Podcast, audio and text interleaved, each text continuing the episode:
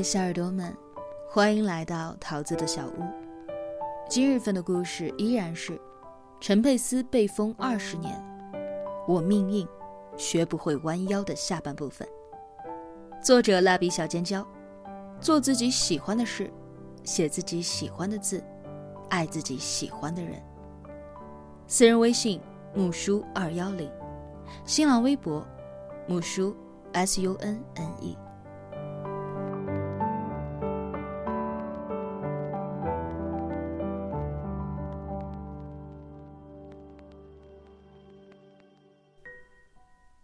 原本只是退出，可到了第二年，就变成了决裂。一九九九年，央视下属的中国国际电视总公司，在未经允许的情况下，擅自出版了他们《吃面条》《警察与小偷》等八个作品的 VCD 光盘。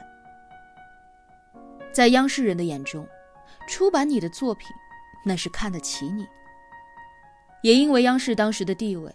很多一起被侵权的艺人都选择了沉默。可是陈佩斯却说了：“他们可以随便的对我说 no，那么我也要对他们说一次 no。”他们一纸诉状把侵权者告上了法庭，要求赔礼道歉、赔偿损失。幸好，法律没有让他们失望，央视输了。登报道歉。赔偿了三十三万三千两百九十三元，但是，央视的名声被两个喜剧演员毁掉了，又怎能善罢甘休呢？接下来，央视开始封杀陈佩斯，而各大演出公司和地方台也纷纷响应。自那之后，陈佩斯再也没有接到一份演出邀约。屋漏偏逢连夜雨，在同时期。陈佩斯的影视公司也关闭了。当时偷瞒漏报票房的情况非常严重，我们当年派出了五个组到河北去监票，有的地方演了七场，却只报三场；有的地方百分之百到百分之八十的上座率，但是上报却只报百分之四十的上座率，非常的混乱。每部电影盈利的。只刚好够下一步开机。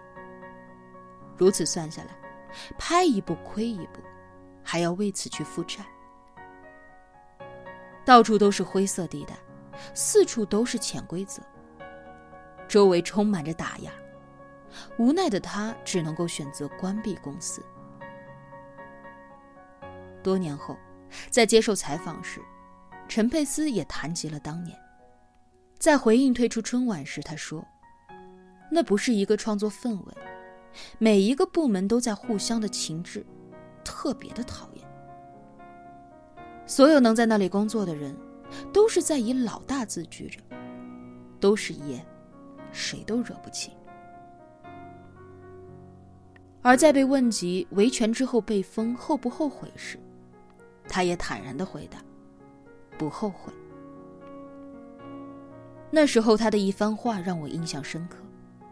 这个世界应该是一个有规矩的世界，这样对我们每一个人都能够生活得更好。如果都这么没有规矩，也不是不可以，我也能够凑合，但是不能够永远这样。我们在这么烂的社会里面已经生活了几十年了，还要再把余生都这么烂下去吗？但是在采访当中，他也很无奈的说道：“这么多年过来了，这个社会好像还是没有变好，盗版侵权依然横行，知识产权依然不被尊重。但是他不觉得自己当初的站出来是毫无意义的，为什么呢？他说：‘我必须要与强权抗争，不能够让后人嘲笑我们。’”在被央视封杀打压之后，曾经有媒体爆出，陈佩斯连女儿的学费都掏不出，绝望的和朋友们每天喝酒，最后不得不和妻子一起去农村种果树来赚钱谋生。确实，那一段时间他过得很难。但是我觉得，相比较物质来说，更煎熬的其实是精神压力。就像当初的父亲，前一夜还是中国最火的二十二位明星之一，一夜之后就成为了批斗台上那个被打得全身是血的批斗对象。一夜之间，他也从万众敬仰的明星，回归到了事事受限、一无所有。但是他和他的父亲不同的在于，这是陈佩斯自己主动的选择。所以，无论有多难，他也依旧没有低头，隐姓埋名，回归田园生活，种了果树。但那又如何呢？舞台上不去了，电影拍不了了，那又如何呢？相比较物质来说，那时候的他更在意的是，如何在周身充满着烦闷。戾气、悲伤和愤怒之时抽身出来，让自己静下心来，调整好自己的情绪。所以在那几年里，他读书，他研究喜剧。最终，他终于找到了自己喜欢的、想做的事，那就是话剧。在二零一一年话剧最不景气的时候。他将朋友被托儿欺骗的经历，改编成了话剧《托》，开始了全国巡演。一百二十场，上座率高达百分之九十五，观众多达十七万人。可是，在风光背后，却隐藏着残酷的现实：资金短缺，演出场地简陋，狭窄的后台，毗邻着厕所。就连老搭档朱时茂在参加了三十三场演出之后都受不了了，坦言：“我就吃不了他这个苦，太累了，太寂寞了。”很多人都在劝陈佩斯，让他去拍电视剧、拍电影，时间短，收益高，以他这样的腕儿，拉来点投资不是问题，何必要受这样的委屈呢？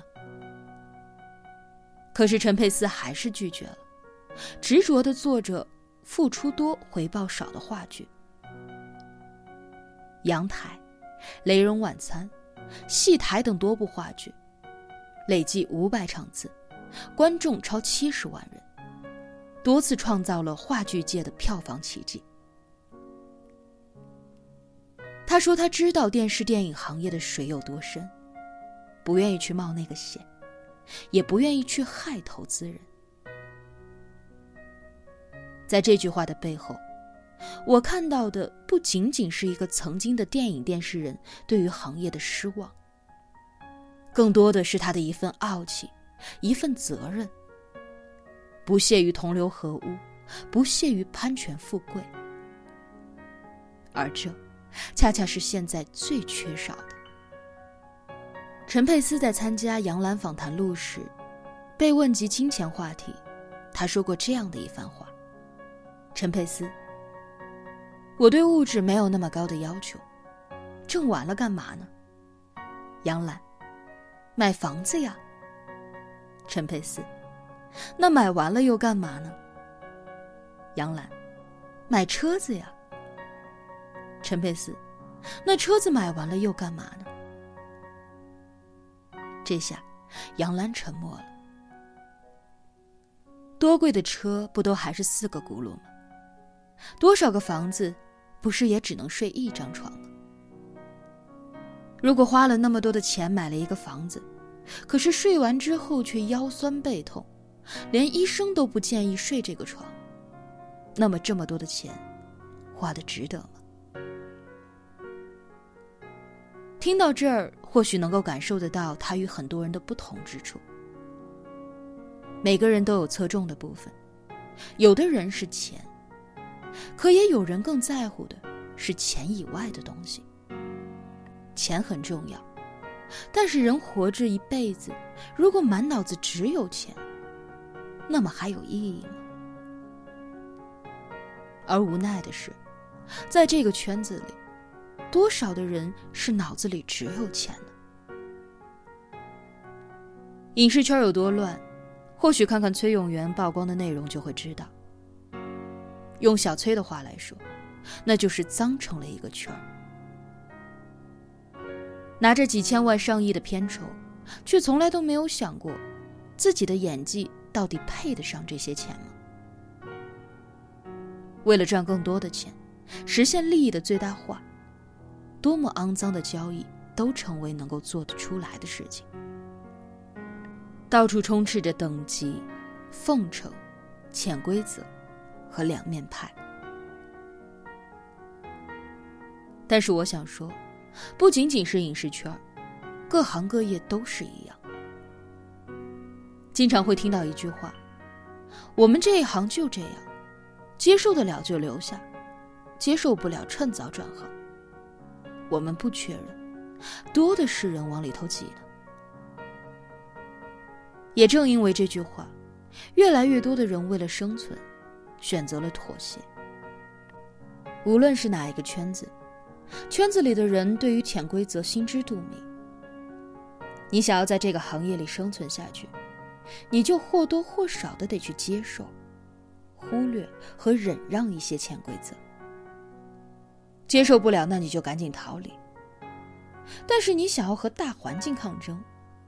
想要把这股歪风邪气给掰正了，或许比登天还要难。